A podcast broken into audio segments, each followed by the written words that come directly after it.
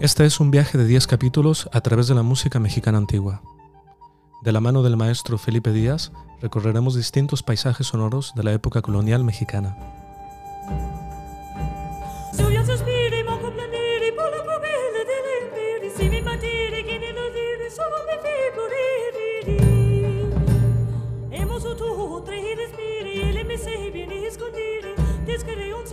Yo soy Javier Kinifki y esto es Música mexicana de la época colonial, con la música original de Volta, música antigua. Capítulo 6. Los grandes compositores del virreinato. Manuel de Sumaya.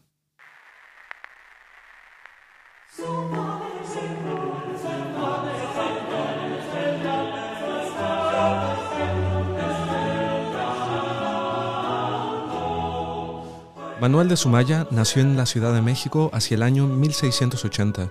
Fue un compositor, organista y director de coro mexicano. Es el compositor novohispano más notable de la primera mitad del siglo XVIII, pero no solo eso, suele ser considerado el representante más notable del barroco musical en el continente y posiblemente también el más famoso de entre los compositores mexicanos del periodo colonial de la Nueva España.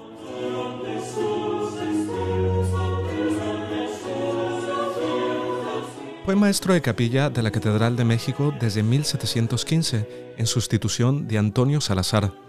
Años más tarde pasó a la Catedral de Oaxaca, donde ocupó igualmente el magisterio de la capilla musical.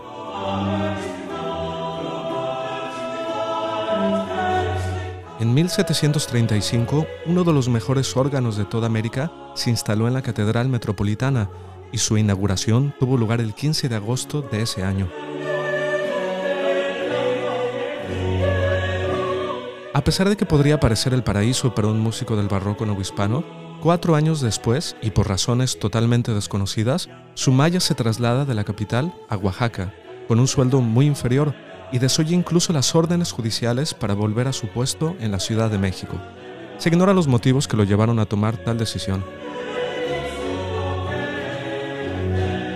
El primero de mayo de 1711 se representó en el Palacio Virreinal la ópera escrita por Sumaya, la Perténope, en honor de Felipe V, basada en el libreto de Silvio Stampiglia. Esta fue la primera ópera mexicana. Entre 1745 y 1755, Sumaya dirigió la capilla musical de la Catedral de Oaxaca, alcanzando un inusitado esplendor, componiendo, enseñando, dirigiendo, hizo de Oaxaca uno de los centros musicales más notables de la Nueva España. Murió el 21 de diciembre de 1755.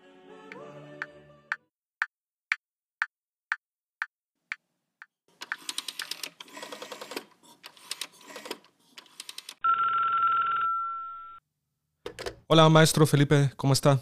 Bienvenido nuevamente a este su programa. Hola Javier, ¿qué tal? Muy bien, gracias con el gusto nuevamente de saludarlos a ti y a tus escuchas. Hoy toca hablar del tema de uno de los grandes compositores del virreinato, Manuel de Sumaya. Y conforme vamos conociendo más acerca de la vida y obra de estos compositores, pues como que se antoja más saber más de ellos.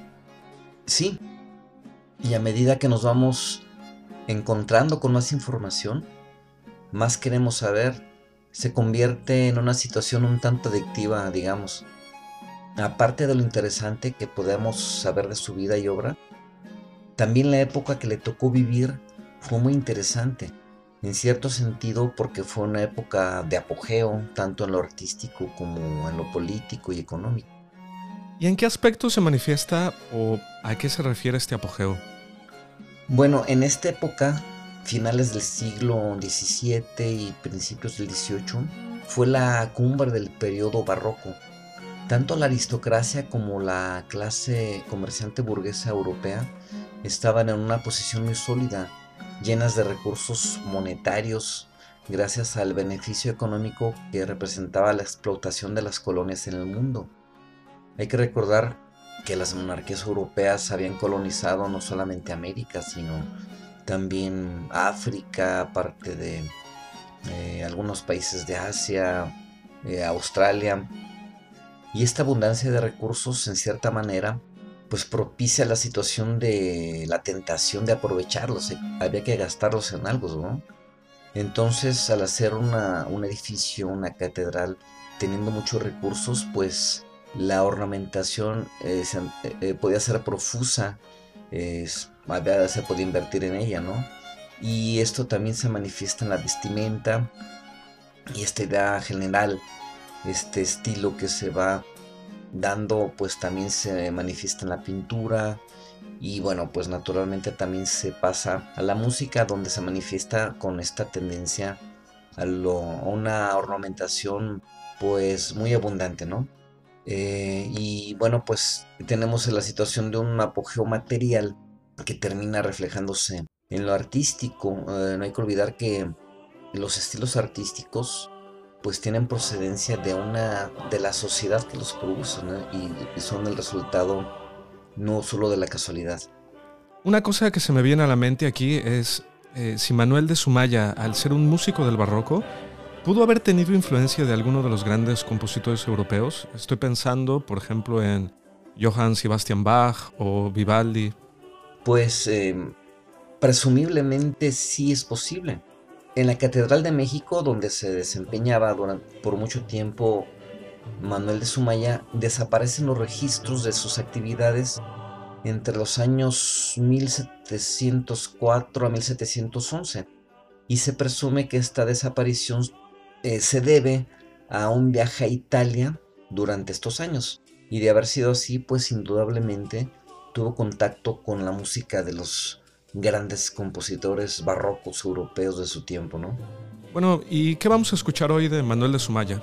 Vamos a escuchar con el grupo Volta, el grupo Volta de música antigua, como Aunque Culpa, con el tenor Alem Vladimir Gómez eh, como solista, eh, grabado en, un espacio, en una iglesia, en una sola toma, se, hicieron, se hacen varias tomas como comentaba, y se escoge la mejor.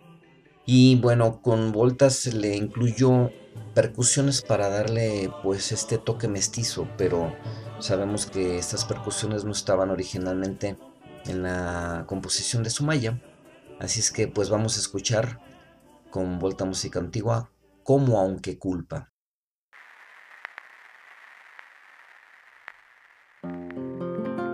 Como aunque culpa todos no tuvieron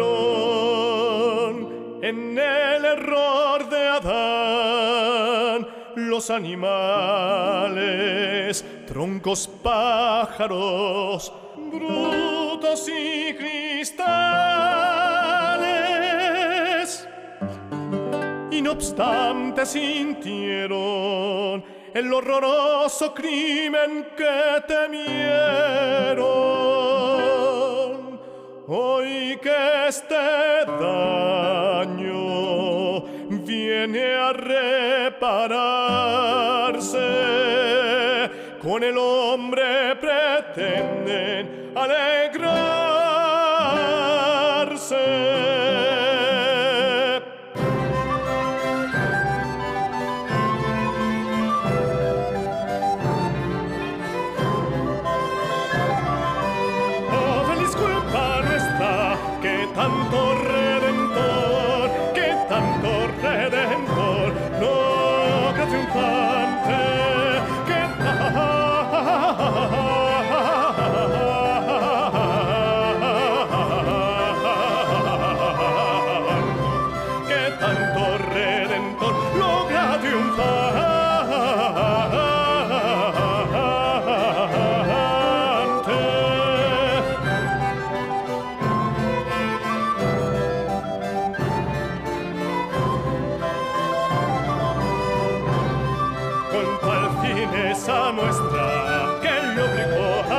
se, viv ti padre sera el sen amante, el ser.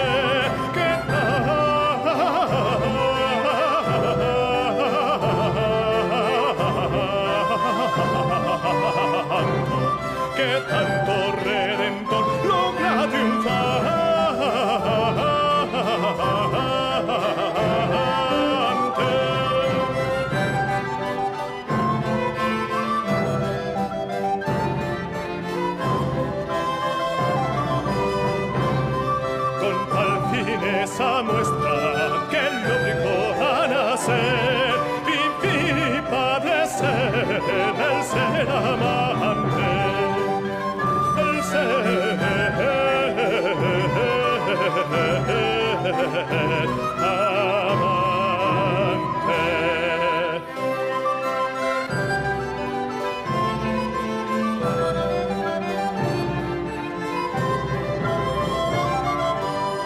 feliz culpa nuestra, que tanto redentor,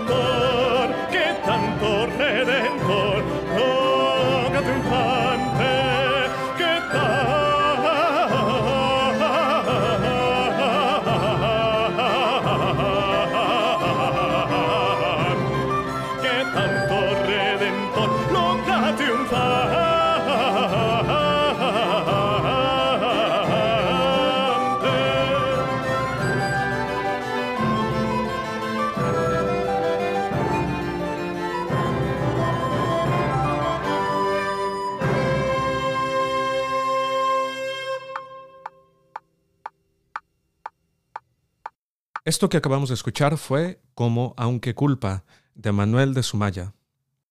Pues una obra muy interesante y con un carácter ya muy barroco, o por lo menos los, lo que tenemos en mente como lo típicamente barroco. Maestro Felipe, ¿qué características o aspectos sobresalientes se pueden hacer notar de la obra de Manuel de Sumaya?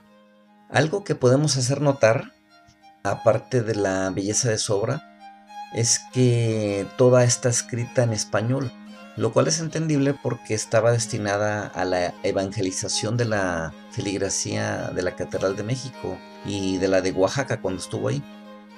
Y bueno, aparte de toda la música sacra que compuso como tarea propia de su oficio, compuso la primera ópera en México y fue en español también, a pesar de la moda o costumbre que venía de que todas las óperas fueran en italiano, ¿no? Como eran en un principio. Y aparte del uso del español en la obra de Sumaya, ¿es posible encontrar vestigios de mestizaje o de influencia nativa en la obra de Sumaya o en la obra de los compositores del virreinato en general? Bien, pues creo que el mestizaje pues fue inevitable, ¿no? Y muy claro en la arquitectura, en las artes plásticas y en toda la producción artesanal y también en la música popular. Pero en la música sacra o en la música de concierto en específico no es tan claro este mestizaje porque cuando los españoles llegaron a México, pues todo lo que era música nativa era para ellos como algo demoníaco, ¿no? Algo espantoso.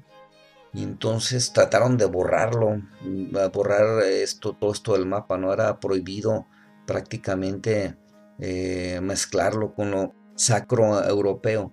Y cuando Sumaya escribió su obra, pues ya habían pasado casi 200 años de los 300 que duró la colonia. Entonces los eh, españoles pues habían prácticamente tratado de borrar todos los vestigios de música porque lo consideraban satánico respecto a la música que había que escribir. Entonces todo se hacía prácticamente imagen y semejanza del estilo europeo, ¿no? Y aparte, pues los criollos o los, eh, la población indígena que después se hizo mestiza, pues se alió al lado de la visión de los vencedores, ¿no? Lo cual era natural y también fueron eliminando pues las prácticas de la música ritual. En algunos, eh, en algunas piezas anónimas que tal vez tengamos eh, oportunidad de mostrar con Volta también, se puede escuchar eh, algunas producciones, algunas obras en náhuatl. Y creo que por ahí en, la- un próximo capítulo podremos escuchar una de ellas. Y de hecho también en la pieza que acabamos de escuchar como Aunque Culpa, con Volta se introdujo percusión para darle un toque mestizo, ¿no? A la obra de Sumaya, aunque bueno, pues originalmente no lo llevaba. Esa percusión. ¿Qué vamos a escuchar a continuación de la obra de Sumaya? Eh, lo que eh, escucharemos a continuación de Manuel de Sumaya es un villancico a la Virgen eh, encontrado en un archivo de la Catedral de Oaxaca, México. La pieza se llama Angélicas Milicias. Era una excelente interpretación con el coro de la ciudad de La Alhambra y por el ensamble Elima. Eh, director Gabriel Garrido.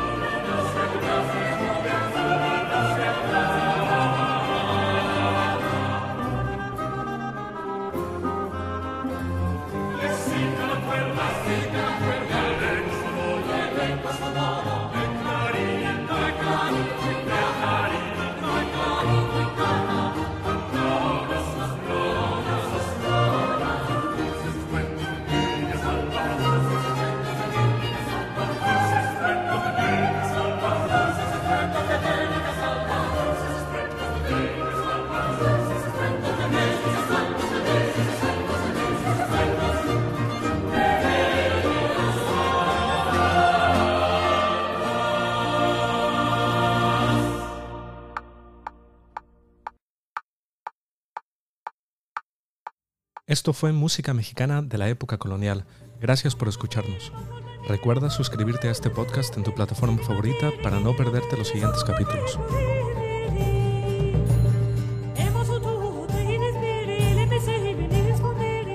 Este podcast está patrocinado por Keystats, estadística y análisis de datos.